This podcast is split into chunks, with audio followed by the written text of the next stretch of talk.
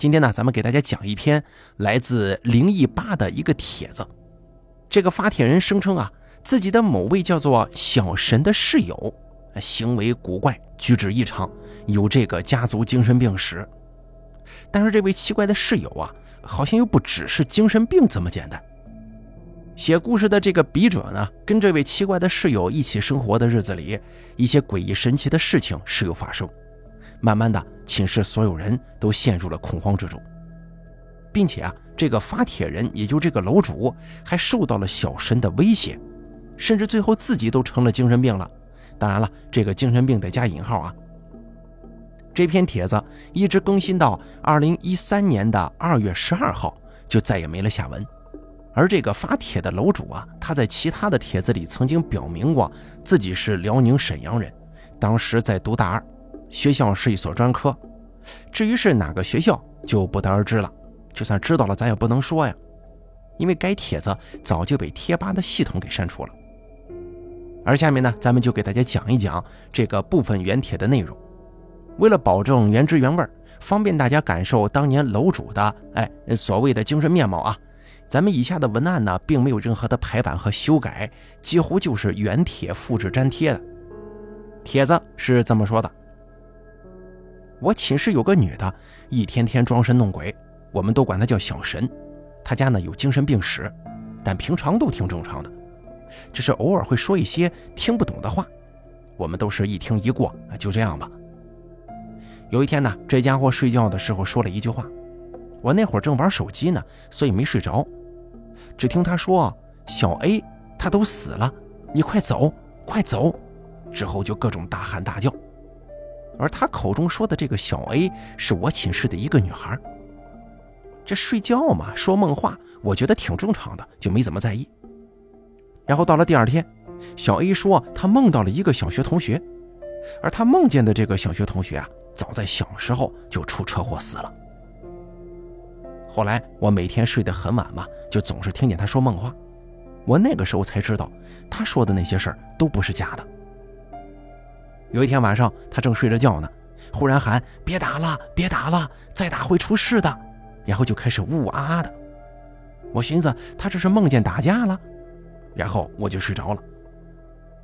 第二天上课，我寝室的都在玩手机，就我在睡觉。不接，怎么还不接呢？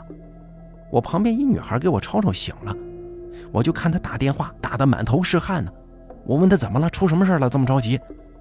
他说他妈给他打电话，说他爸爸不行了，再完了就打不通了。这女孩家是外地的嘛，我们也都挺为她担心的。而发生这一切的时候，只有那个小神保持的特别冷静。也是啊，他跟我们正常人不一样嘛。那个女孩打电话打了一天，后来终于打通了，是她老姨接的，说是她爸爸出车祸没了，她妈妈因为心脏病进医院了。再然后，女孩就请假回家了。等到了晚上睡觉的时候，我才想起来小神的那一句话，他说：“别打了，别打了，再打出事儿了。”在那个外地女生走了之后，我就天天留意她的梦话，晚上听她说什么，白天补觉。她有时候说的话中名词，第二天肯定会出现相关联的东西。比方说，她半夜的时候说了“火车”两个字。第二天，寝室一女孩洗衣服，抱怨自己把火车票放在口袋里忘记拿出来了，等等等等，太多这种例子了。他呢还有一个恶心的爱好，喜欢养宠物。哎，这个宠物要加引号啊！你说你一个小姑娘家家的养个猫啊、狗啊、兔子之类的，哪怕是仓鼠我都能接受，但他爱养虫子，是那种喂鱼的虫子，红色的，一球一球那种，左一瓶右一瓶的。一开始的时候，我们都不愿意他养，他就偷偷的养。后来有一天发现他喝了那个养虫子的水，我的妈呀！我们寝室女生都吐了，而他自己说没注意喝下去的。后来他就不养了。虫子水这个事儿不是我亲眼所见啊，我是听我室友说的，因为我家是本地的嘛，周六周天都会回家。那天早上凌晨两点多、三点之前这个时间。我正看小说呢，我只听他说了一句：“我砸死你，我砸死你！”然后很气愤地翻了个身。要知道，刚才他跟别的寝室一女孩吵起来了，好像是因为上课动桌子的事具体原因我不清楚啊。反正小神说：“你们都说我有病，我看你们才有病呢，我才是正常的，你们都是不正常的。”很生气的跑出了教室，现在还没回来。说实话，我有点担心他了。那个砸死你，砸死你，他可千万别干什么傻事儿啊！天哪！后来发生的一切证明，这个小神真够邪性的。那个跟小神吵架的女孩出事了，那女孩感冒了，去打点滴了。完了，打点滴之前试敏的时候没扎明白，谁知道怎么回事？好像还挺严重的。刚才睡了一会儿，被室友吵醒了。室友跟我说：“喂，你以后可千万别惹小神呐，谁惹他谁倒霉。”之后就说导员出去了，去医院看那个女生去了。我忽然想起来，他晚上说的那个“砸死你，砸死你”，像不像“扎死你，扎死你”啊？接下来呢，跟大家形容一下这个小神吧。他家里挺有钱的，爸爸是某一家医院的大夫，妈妈是美容顾问。他爸爸开学的时候啊，我就感觉很不正常。他妈妈倒是挺好说话的一位家长。后来学校统计一个什么表，才知道他家有精神病史。但是我们呢，也都没多嫌弃他。他长得说实话还算可以啊，白白净净的，就是行为和所做的事儿总让人感觉他不正常。他身高大概有一米五七、一米五八这样的个头，在与人沟通方面嘛，怎么说呢？反正他只要一张嘴，就足够让你看出来他不正常。比方说，刚开学的时候，寝室里的大家都还不熟啊，我问他：“你是哪里人呢？”他竟然有点生气地说：“你不知道我是哪里人吗？你既然不知道，你为什么要跟我说话呀？”等等等等的。现在小申还没回来呢，我考虑要不要手欠给他打个电话什么的。说实话，我是真的有点担心的，毕竟人家也没对我做过什么呀，更没害过谁。现在我在贴吧发文讲他的故事，我反倒觉得自己有点不是人那种感觉了。行了，咱们也不过多废话了啊！我要给他打电话了。本帖还会持续更新的。我跟那个女生继续探讨二零一二的事儿，听听她有什么见解。如果超过二十四小时以上我没有更新，那亲们请记得多烧点纸钱给我吧。后来呢，我终于把他找回来了。原来他是去体育馆待着了。回来之后呢，我就跟他唠二零一二的事儿。这孩子说完之后，我当时就懵了。我问他：“小神呐，你知道什么是二零一二不？”小神说：“啊，我是正常的，我知道什么是二零一二。你们是不正常的，所以你们不知道。”我说道：“其实我感觉我也不太正常啊。”这边加个括号啊，我说这句话纯属是为了跟他套近乎，我才不觉得我自己有啥不正常的。我就跟他说：“我感觉二零一二世界末日那是无稽之谈，根本就没有的事儿，对不？”小神说：“这个我可不敢告诉你，他们不让我说。啊，谁不让你说呀？难道你能看见我们看不见的东西吗？不能说，不能说。你你别问我了，不是他们，是他们。”然后他就开始嘟嘟囔囔起来了。这会儿我浑身上下的鸡皮疙瘩瞬间立了起来，毛了，害怕了呀。他是精神病胡说八道啊，还是说真事儿呢？不过我得告诉大家一个好消息，我还活着。说实话，昨天两点半左右之前，他什么也没说，异常的安静，然后我就睡了。我晚上睡觉有个习惯，就是半眯着眼睛睡觉，所以一有点光亮我就会醒。等到早上四点半左右那会儿，我看到有火光，还闻到一股怪味儿，我一下就精神了。我正看见那个大神姐坐在我桌前凳子上烧什么东西呢，我就说。小神啊，你干嘛呢？他说：“哦，我烧衣服线头呢。”完了，我就无语了。而今天早上扫寝室的女生跟我说，她在垃圾桶里头发现了一团团烧焦了的头发。你说说，这都什么行为啊？那个小神他不是傻子，只是精神不正常。他其实挺尖儿的一个人。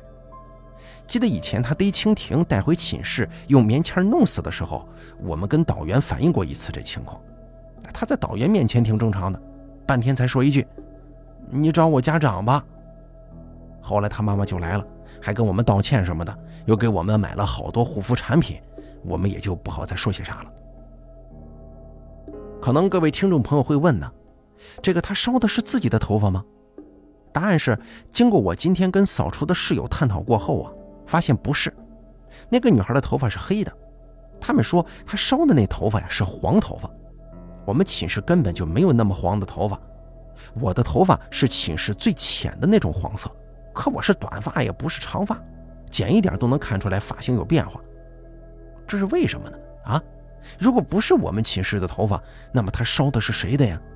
这个咱就不得而知。接下来闲来无事啊，给咱们看帖子的朋友们更新一点他的日常生活作风吧。下雨的时候，他都会打伞穿雨衣。要知道，咱们正常人是打个伞就够了呀，但他呢，非得穿雨衣。只要下雨，他就会穿上雨衣，就算上课在寝室，在那些淋不到雨的地方，他也会穿着。只是有一点特别奇怪啊，他总是知道什么时候会下雨。有一次去上课，出门的时候阳光明媚，但是他翻箱倒柜的把雨衣找出来装包里了。等到寝室大概有半个小时过后吧，他就把雨衣穿上了。之后外面的天就一点一点的阴了，下起了大雨。有没有很神奇啊？啊，有没有？后来呢，让我碰见了一回重口味的事儿。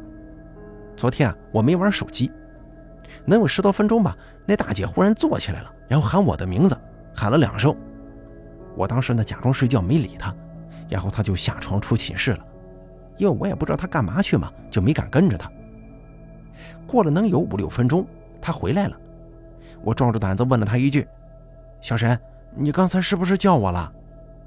他一边上床一边说：“你胡说八道什么呢？我根本就没下过床，我根本也没出去过。”我承认我慌了很久，但是我并没太害怕。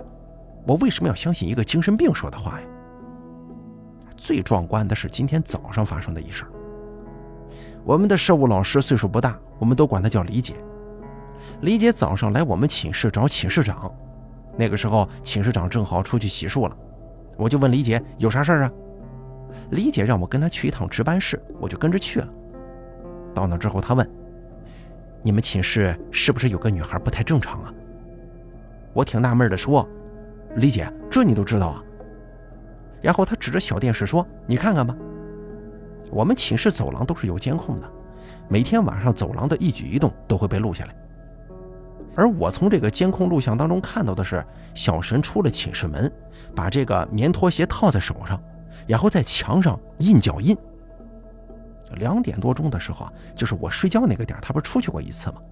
四点多钟的时候又出去了一次，被寝室老师制止了。李姐跟我说，我发现这个事儿不是一回两回了。刚开始以为这孩子梦游，怕影响到你们，所以我就没管他。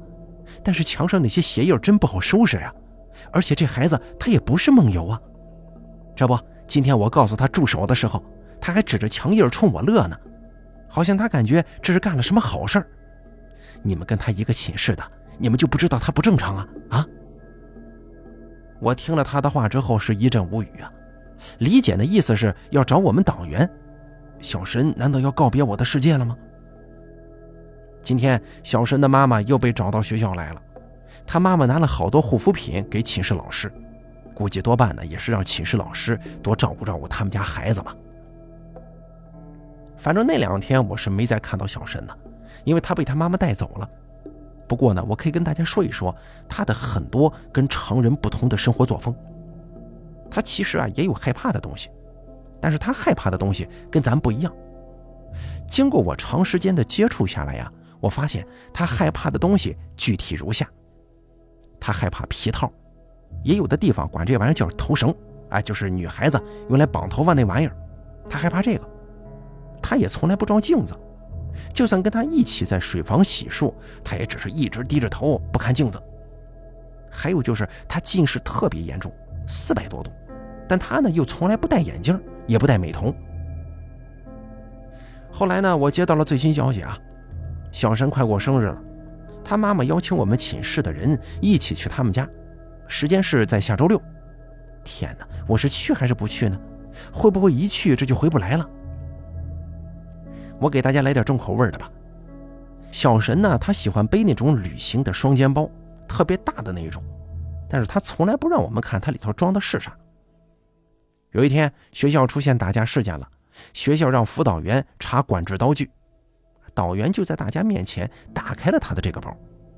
导员当时说了一句话：“这里头装的都是什么呀？”接下来我就给大家说一说它里面装的啥东西吧。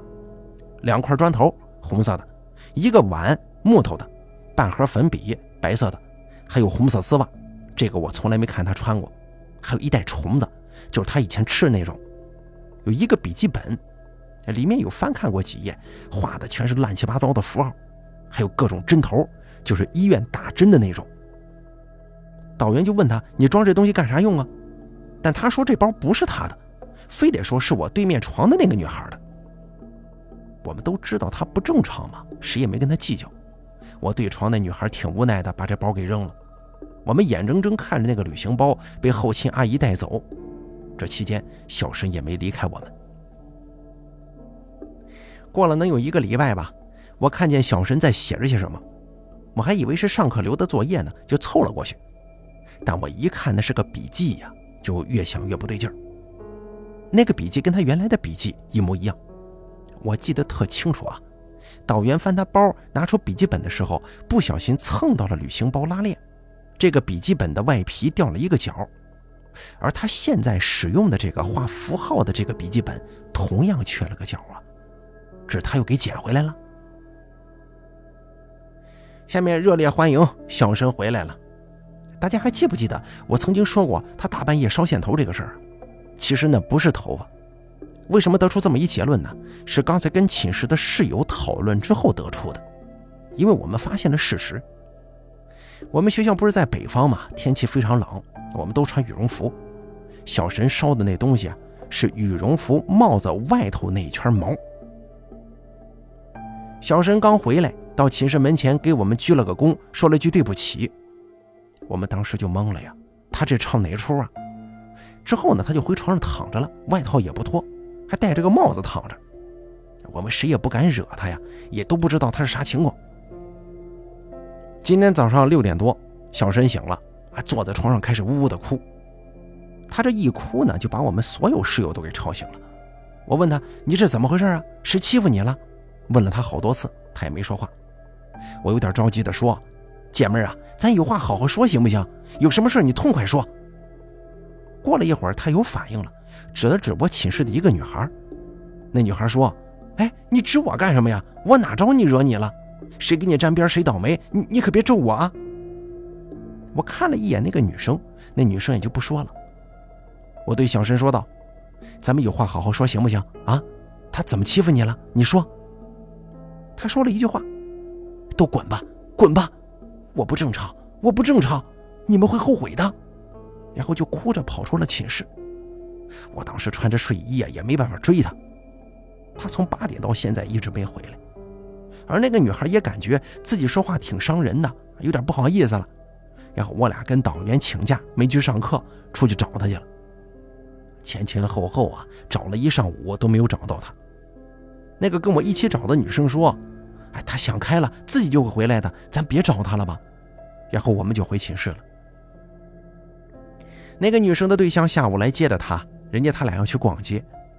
那个女生正美美的化妆的时候，小神回来了，把那个女生所有的化妆品都给扔了。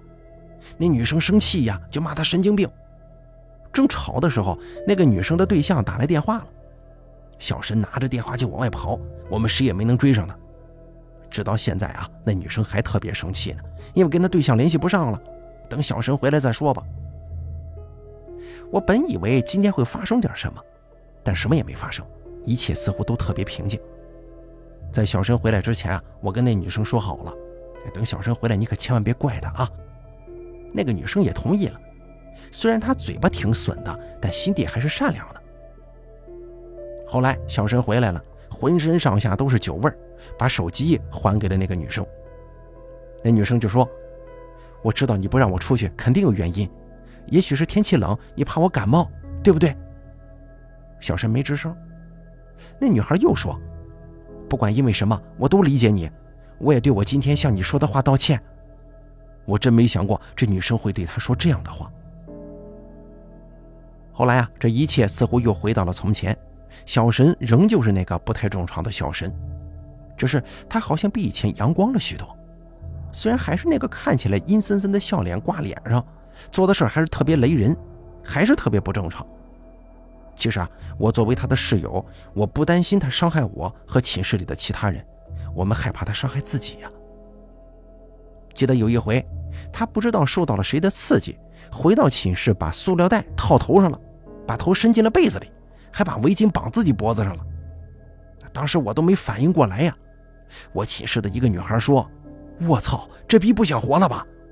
然后寝室所有人都冲了下去，一起把他的头从被子里拽出来。再一看，他脸都憋紫了。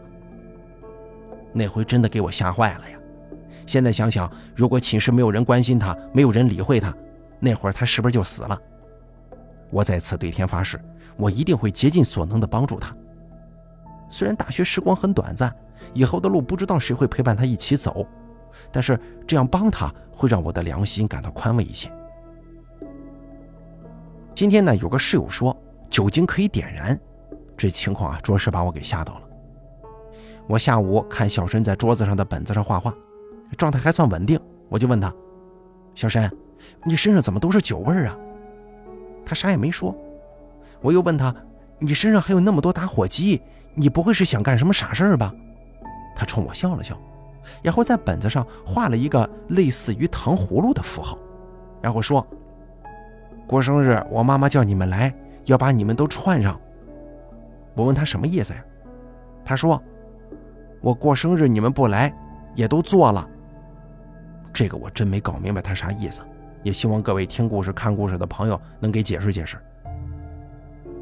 刚才呢，我无聊玩微信，加了一男的，这个男的是个出租车司机。家在我们学校附近，没事我俩就瞎侃嘛。他说昨天下午来我们学校门口拉活了，之后没开多久就看见前头出事了。我问他咋了，他说看见一个车撞公交车站牌子上了，牌子都给撞倒了。完了我就说还行，没撞到人。那司机说可不是，幸好那个点没人等车，这谁要在那等车被这车刮一下子，扛不住的。特别还是你们这帮爱往市区跑的小学生，因为我们学校在郊区嘛，所以他才会这么说。我记得昨天问我室友跟他对象要去干啥，我室友说要去市区买衣服。哎，如果他跟他对象昨天下午出去的话，会不会会发生？哟，不敢想了。下午是没有课的，我就要去给小申买礼物了。明天就是小申的生日嘛。他妈妈说下午没事过来就行。我感觉我们寝室的要是左一个右一个的去不太好啊，所以我们私自定下是下午三点钟一块去。我还没想好给小申买什么东西呢。帖子写到这儿，那正是我刚刚告别小申家的时候。嗨，我真的不知道该说些什么才好啊。总之，下辈子我再也不会去参加小神的生日了。我们寝室的女生们也终于明白为什么小神这么不正常。我要是小神，成长在这样的家庭里，我估计也得不正常。为什么这么说呀？蛋糕、蜡烛、气球，一桌华丽的菜肴，电脑里还播放着生日快乐歌，手机一阵一阵的响，亲友、朋友、同学络绎不绝的祝福，这是一个正常人的生日派对啊！就算没有这些的话，那也是啊，好朋友聚一块大家吃吃饭，唱唱歌。但是我今天参加的压根就他妈是一葬礼呀！他妈妈也有毛病，他家没一个正常的。今天我们找到他家，进屋之后啊，他家门两边一边一个骨头架子，就是骷髅，吓得我跟我同学一跳。他妈倒是挺热情的，说他爸爸是骨科的啊，家里之所以放这些呀，是用来做研究的吗？咱说句不好听的啊，你就算研究用，谁正常人家放自己家门口啊？当时我就闹心了，但是没敢说啥。后来一进他家，哎呦，各种白呀，天花板是白的，地板是白的，窗帘是白的，家具都是白的，没有一个带色儿的东西。这个我都忍了啊。说句不好听的啊，进他们家都晃眼睛。但是我没说啥，礼貌性的说了一句：“阿姨，你家真干净啊。”然后他妈妈笑了笑。小神就坐在他家沙发上，能看出来他还是挺高兴的。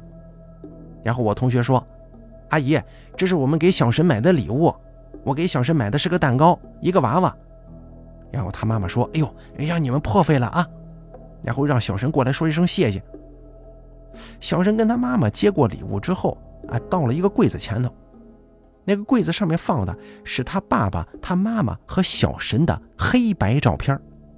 没错，就是死人的那种遗像，对，遗像。我跟我室友当时就无语了。然后他妈妈说：“啊，这是我们的全家福。”然后把东西都放在了小神的那个框框前头。小神放的时候还说了一句：“真羡慕你有这么多礼物。”我靠！我跟我室友勉强笑了笑，当时就不想在他家待了。但来都来了呀，没办法呀。他家倒是挺大的。三个屋，一个大厅，一个厨房。我们坐在大厅里的沙发上，小神跟我们在一块儿，他妈妈做饭去了。然后呢，我们都对小神说：“生日快乐。”小神还是那么吓人的笑了笑。然后我们就讨论学校的事儿。小神呢倒是时不时的冒出一句莫名其妙的话，但这个不影响我们，我们也没有刚进到他家的那种害怕了。再后来，饭就做好了。他家吃饭的桌子是那种大长桌子，足足有十多个凳子，但是桌子中间有一块玻璃隔开了。我也没在意啊，可能他家装修的时候特意要的这种风格吧。小申他妈妈把各种菜端了上来，但是每个菜都做了两份，一份放我们这边，一份放玻璃那边。咱不得不想的是，是他妈妈有传染病啊，还是小神有传染病啊？在这儿声明一下啊。他们家做的这个饭菜都正常的，而且还很可口。菜上齐之后，他妈妈跟小神说：“快去叫爷爷奶奶跟叔叔们吃饭。”然后大神走进了一个屋子。我就纳闷啊，他家是挺大的，但住这么多人吗？过了一会儿，小神拖了一个纸盒箱子出来了。当时我坐的位置离那屋子挺近的，我有点眼力劲儿嘛，我就说：“哎，小神，我帮你吧。”但我这么一帮，差点没给我吓死，因为里头装的全都是遗像。小神开始往玻璃板那边的凳子上摆照片，一边摆一边说：“爷爷吃饭，奶奶吃饭，大爷吃饭，二大爷吃饭，三大爷吃饭，五大爷吃饭。”我跟我室友都傻了！摆完之后，小申对着天喊了一嗓子：“四大爷吃饭了！”尼玛，这是要显灵吗？后来从另一个屋子里，这所谓的四大爷出来了，那个人就是小申他爸。他爸过来之后啊，就跟没看见我们似的，压根就没跟我们打招呼的意思。他妈妈说：“啊，这是我们老祖宗留下的传统，你们不介意吧？”你这话问的，难道我们还能说介意吗？我寝室一个女生更逗，她说了一句：“啊啊，没事姨，谁家还没点习俗啊？是不是？”你瞧他这马屁拍的。接下来我们安安静静的吃饭，又安安静静的离开。他妈说留我们在这住，说他家呀还有一屋是空的，里头床挺大。但是我一想，那屋子里的纸盒里头装的全是他家亲戚，我们就不约而同撒腿跑了。哎呦，今晚是个注定不眠夜呀！我承认我真的被吓到了，我对他家表示很怀疑。大家帮我分析一下啊。第一。他爸爸那么不正常，他妈妈为什么要嫁给他爸呢？第二，为什么要把自己的黑白照片放框框里呀？第三，小神为什么从来不提他爸爸呢？今天无意中看到小神小时候的照片，竟然都是一个表情照的。他妈妈说他小时候从三楼掉下去过，福大命大，这命是保住了，但从那之后啊，面部神经就瘫痪了。难道说这脸先着地的吗？一想到现在那个邪邪的笑容，我还是感觉原来面无表情更像是瘫痪。故事写到这儿，亲们，我真的做噩梦了，吓死我了！我梦到我在小神家也变成了框框里的人，怎么出也出不去。我寝室跟我挺好的女孩哭着看我掉眼泪，然后我往外跑的时候，我爷给了我一巴掌，还骂我说：“你个兔崽子，吓跑个熊啊！”然后我就醒了。我现在脸很疼，特别疼，真的是求解呀！我都不知道这怎么回事。后来呢，我发烧了，今天早上到我爷家就开始发烧，然后我就把小神的事跟我爷讲了。我爷说，咱们每个人脑袋里啊都有一个神经，像个大粗麻绳这么粗，但说不定啊有哪个地方就会出现那种像头发丝这么细的位置，所以哪天要受点什么刺激，是绳子彻底就折了。这两天过的烧都要烧死了，我在更这个帖子的时候，人在医院呢，一直做梦。梦里全是小神，他一直跟我说让我回头，但我怎么都回不了。这两天啊，我彻彻底底的在阎王殿走了一遭。本来我以为是我体质、心理素质太差的原因。刚才跟我挺好的一个女孩给我打了个电话，问我今天回去不？我说我在医院呢，回不去。她就说：“行，你既然回不来，那我就回家了啊。寝室已经没人了，我自己不敢住。”我问她人都哪儿去了呀？她说：“小神过完生日就没回来，你又进了医院。三号、四号晚上嫌寝室冷，睡一个床了。第二天一个嗓子发炎说不出来话，另一个脸半边肿的就跟那包子似的，也不知道是腮腺炎还是上火。他俩呢就都请假回家了。还有五号，他跟对象吃泰国菜去了，不知吃的什么，好像食物中毒了。他对象倒是没事，现在住他对象家照顾他呢。”六号来事儿了，肚子疼的要死，蹲厕所昏倒了，被人发现之后联系家长了，今天早上刚被他爸接走。七号住上铺，昨天晚上打一夜喷嚏，我问他怎么回事，他说他也不知道，一看灯管就打喷嚏，最后又说什么咱寝室邪性啊，晚上包宿出去不回来了。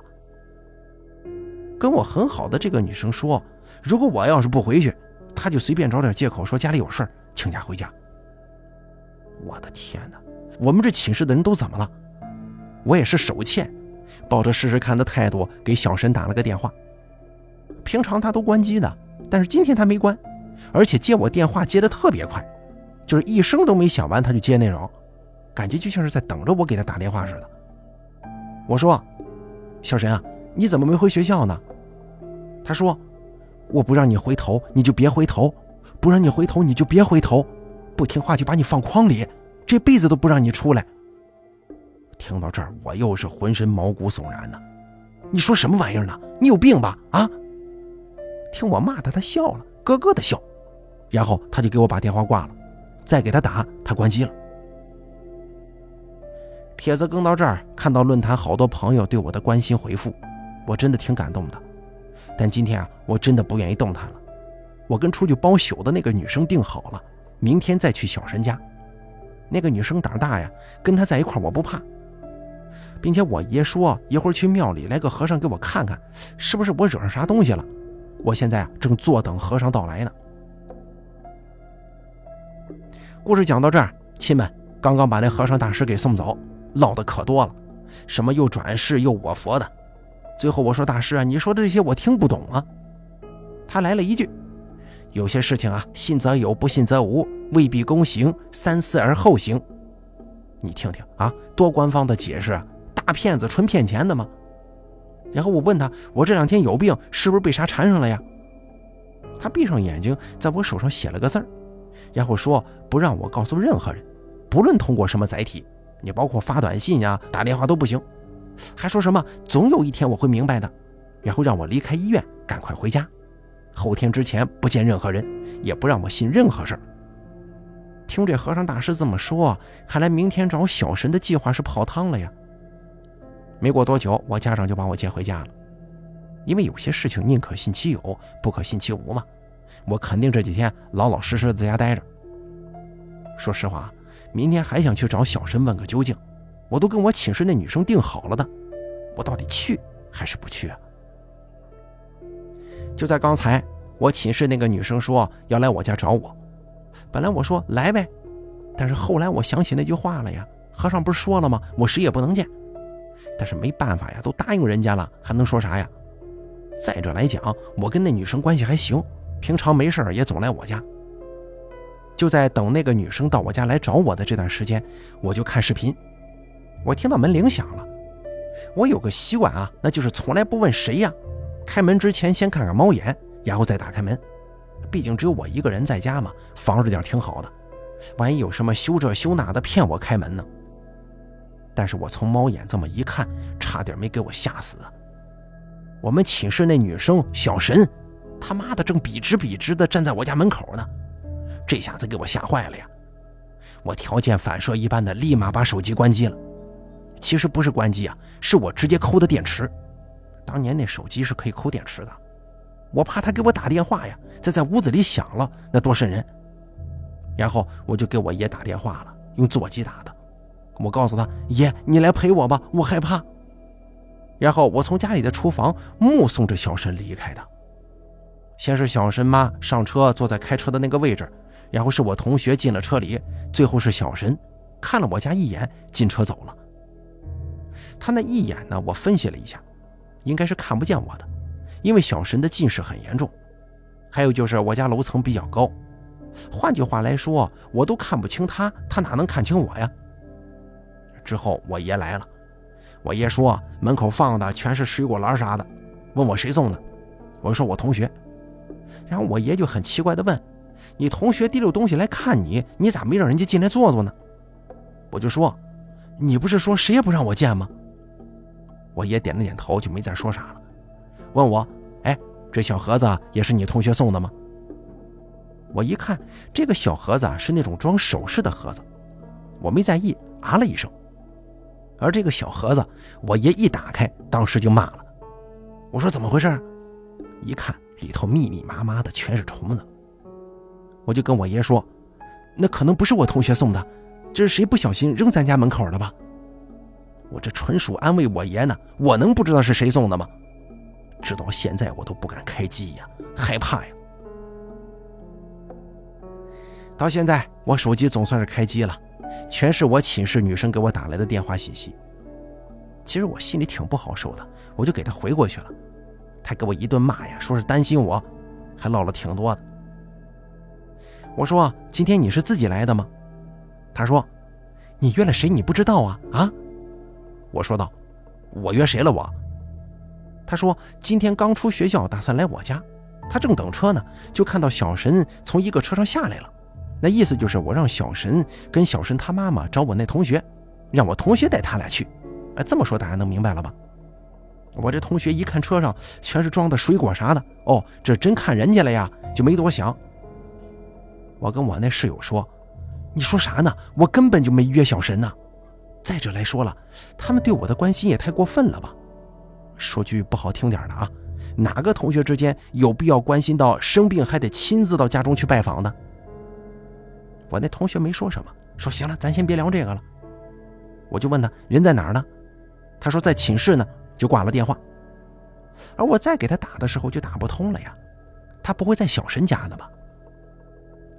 我刚才把那个虫子盒从窗户外头扔出去了，本来整个人都舒服多了的，现在打完电话再一看那些水果，我有一种心理上堵得难受的感觉。不行，我得赶紧解决了他们。他们拿来的那些水果我没吃，扔了感觉挺可惜的，给了楼下一个阿婆。那阿婆看见水果了，哎，说啥也不要，我就给她放她家门口了。早上的时候，我室友就是出去包宿的那个，他跟我说，昨天呢就他自己跟小神在寝室，差点没把他给吓死。他说小神大半夜唱佛曲，把他吓得大半夜从寝室楼二楼厕所那跳下去，出去包宿去了。因为寝室门上锁了嘛，他出不去。我今天一会儿也回学校了，我要把寝室其他几个人也给整回来几个。我决定了，如果小神再这样，我绝对换寝室。而我这么一换，寝室其他人估计也得动摇。后来呢，我跟我妈妈说了这个事情，说了我这个小神室友，我妈怒了，找导员去了。导员乐呵呵的进行了调解，但是也不能过多的说什么。说如果我跟寝室室友相处不习惯，可以搬到楼上的空寝室，啊，整得我跟有毛病似的。我妈说搬就搬呗，起码这样不用担惊受怕的呀。而我现在呢，跟我挺好的一个女生就一起住在这个空寝室里头。这层的学生都去实习了，一整层没有人，就连去水房洗衣服都瘆得慌。但是，一想到楼下那小神，嗨，这点算啥呀？能忍。幸好有个跟我挺好的女生陪着我，不然我真能吓死。但是话又说回来了，我现在也不太敢在这一层住了，因为太他妈吓人了。大半夜门咚的一声，挂在门上的镜子都给震得掉地上了。就在差五分钟不到十二点钟的时候，我跟我挺好的那个女生没睡觉，都听见了。她还喊了一声：“谁呀？”外头一点脚步声都没有。我当时的第一反应应该是小神在搞鬼，是不是他恶作剧啊？我看楼下寝室一个女生的 QQ 在线呢，我就问她干嘛呢？小神是不是出去了呀？他说没有，小神正睡觉呢。然后问我怎么了，我就毛了。咚的那一声啊，真的是特别特别响，那可不是用手指敲门的动静，像是用什么东西砸的门。我现在不争气的都吓得想尿尿了。再接着往下说啊，昨天不是听见一个动静吗？然后害怕的没去上厕所。我今天一看门前有个梯子，铁的那种，我当时就明白了，梯子立对面寝室门口了，没立住倒下来了。但还是挺害怕的。就算是大白天的，心都慌啊，因为太静了，实在是太静了。刚才我楼下寝室一个女孩来找我说想我了，想让我回去，还说我们俩这一走啊，家都不像家了，说的我这个心酸呢。我问她小神还发疯不？他说今天早上寝室女生在这个柜子里头找洗甲水，因为柜子里东西多呀，就把东西放我原来住的那个床上了。小神看到之后说什么也不让放。说完之后，我心里就不好受了。但是有一句话说得好啊，要么别走，走了就别回来。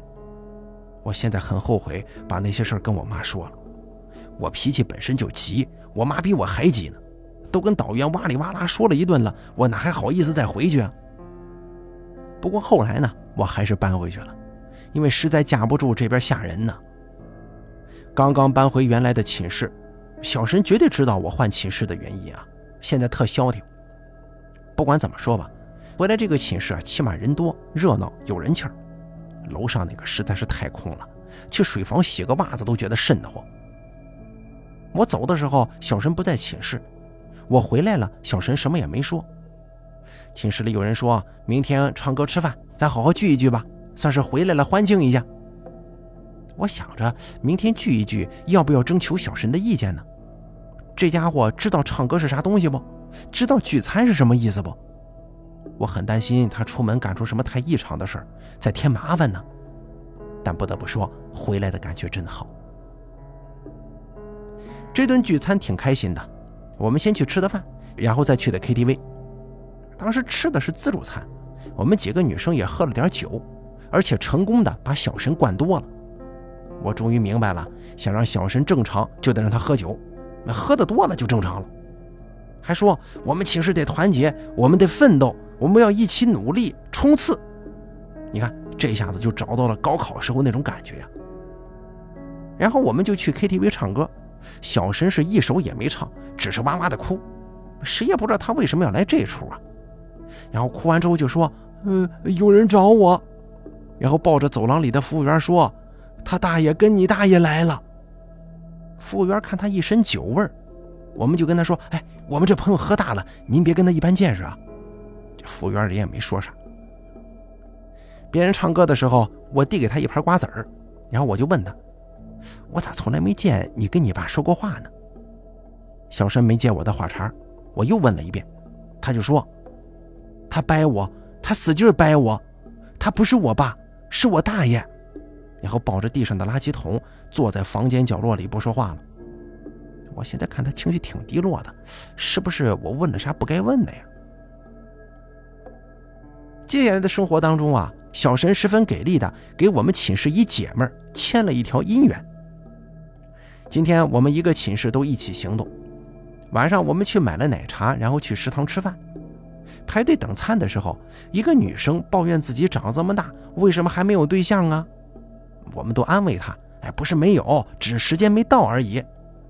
但是小神啥也没说，他呢在离订餐地方挺远的桌子上画了个圈我们就跟那个女生开玩笑说：“哎，看见没有？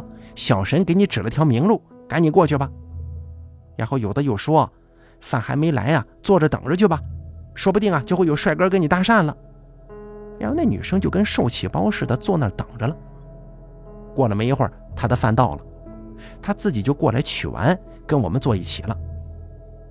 之后呢，我们吃完饭就要回寝室，过来三个男的，其中一个问我寝室那女孩：“你把微信号告诉我呗，我们没别的意思啊，就是想跟你做个朋友而已。”然后这女生就把微信号告诉他们了。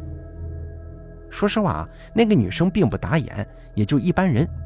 有人问他要这个微信，我真的挺诧异的。等回寝室的路上，小神自己又要失踪，但是被我发现了。我跟我挺好的那个女生啊，就掉队去跟着他，然后我们看见他去奶茶店买了杯奶茶，放在了刚才画圈那个桌上，然后自己坐在那儿了，不停的画圈画圈。跟我挺好的女孩就问我：“哎，咱过去叫他不？”我说：“不用了，让他一个人待会儿吧。”我俩就回了寝室。一回寝室，我看见我们寝室那女孩冲着手机傻笑啊，我们就知道啥情况了呀。这是有对象了呀，相中了，为她感到高兴。咱们接着往下说啊。昨天半夜的零点十二分，因为我要考四级，所以这两天没心思熬夜，十点多就睡了。而小神呢，零点十二分跪在寝室中间，哭着喊：“爸，我他妈不是人！”我懵了呀，心想大半夜你又做啥呀？他又说我要找我爸。我说：“你爸跟你妈睡觉呢，你找他干什么呀？”他说：“不行，我要找我爸。”我说：“行行，那你给你爸打电话吧。”然后他又开始喊爸呀，又各种哭，那是嚎啕大哭啊！别的寝室都被惊动了。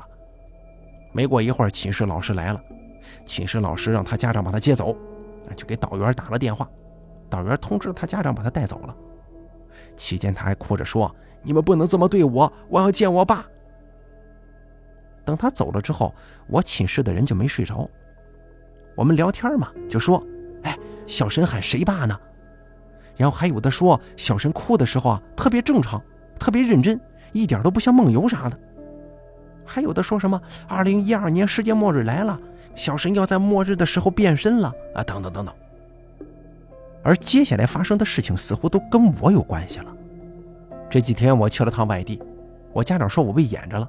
非得让我去寺庙闭关，当时去了一个什么寺来着，我忘了，里边全是和尚，说我被东西给缠上了，但我根本不信这个，觉得他们是骗钱的。